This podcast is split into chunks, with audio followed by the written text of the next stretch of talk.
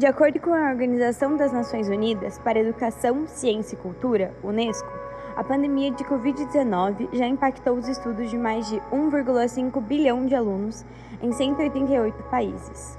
No Brasil, o cenário se manteve desolador, com cerca de 93% dos estudantes afetados de forma direta ou indireta pelo vírus. Nesse contexto, é evidente que tal evento inédito desencadeou uma série de consequências, não somente negativas, como também positivas ao aprendizado.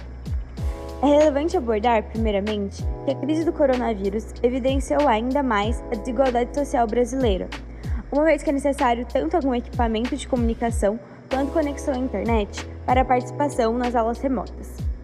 Tal fator se mostra muito excludente, visto que 70% dos indivíduos pertencentes às classes D e E não são capazes de utilizar tal tecnologia para educação, conforme aponta a pesquisa TIC Domicílios de 2020.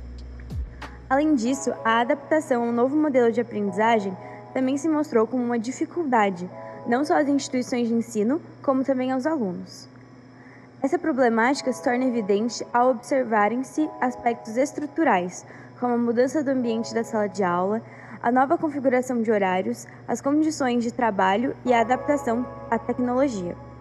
Paralelo a isso, é lícito referenciar aspectos psicológicos e emocionais, como a dificuldade do isolamento social, a intensificação de relações familiares e a necessidade constante de autonomia.